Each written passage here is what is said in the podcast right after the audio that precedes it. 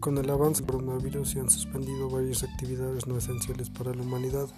Estas medidas de distanciamiento social han traído con ellas un golpe bastante fuerte en la economía del país.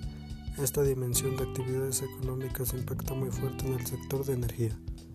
La demanda de energía ha aumentado, esto se debe a que ahora en esta cuarentena estamos todos en casa y todos utilizamos energía, así que también afecta económicamente a la sociedad ya que llegan recibos de los más caros y cosas por el estilo.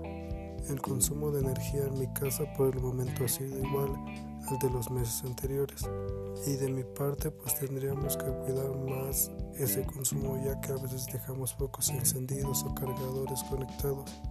Incluso hasta las televisiones las dejamos encendidas y bien. Ahora tendríamos que revertir eso y listo. Así podríamos ahorrar más energía y así utilizarla de forma eficiente.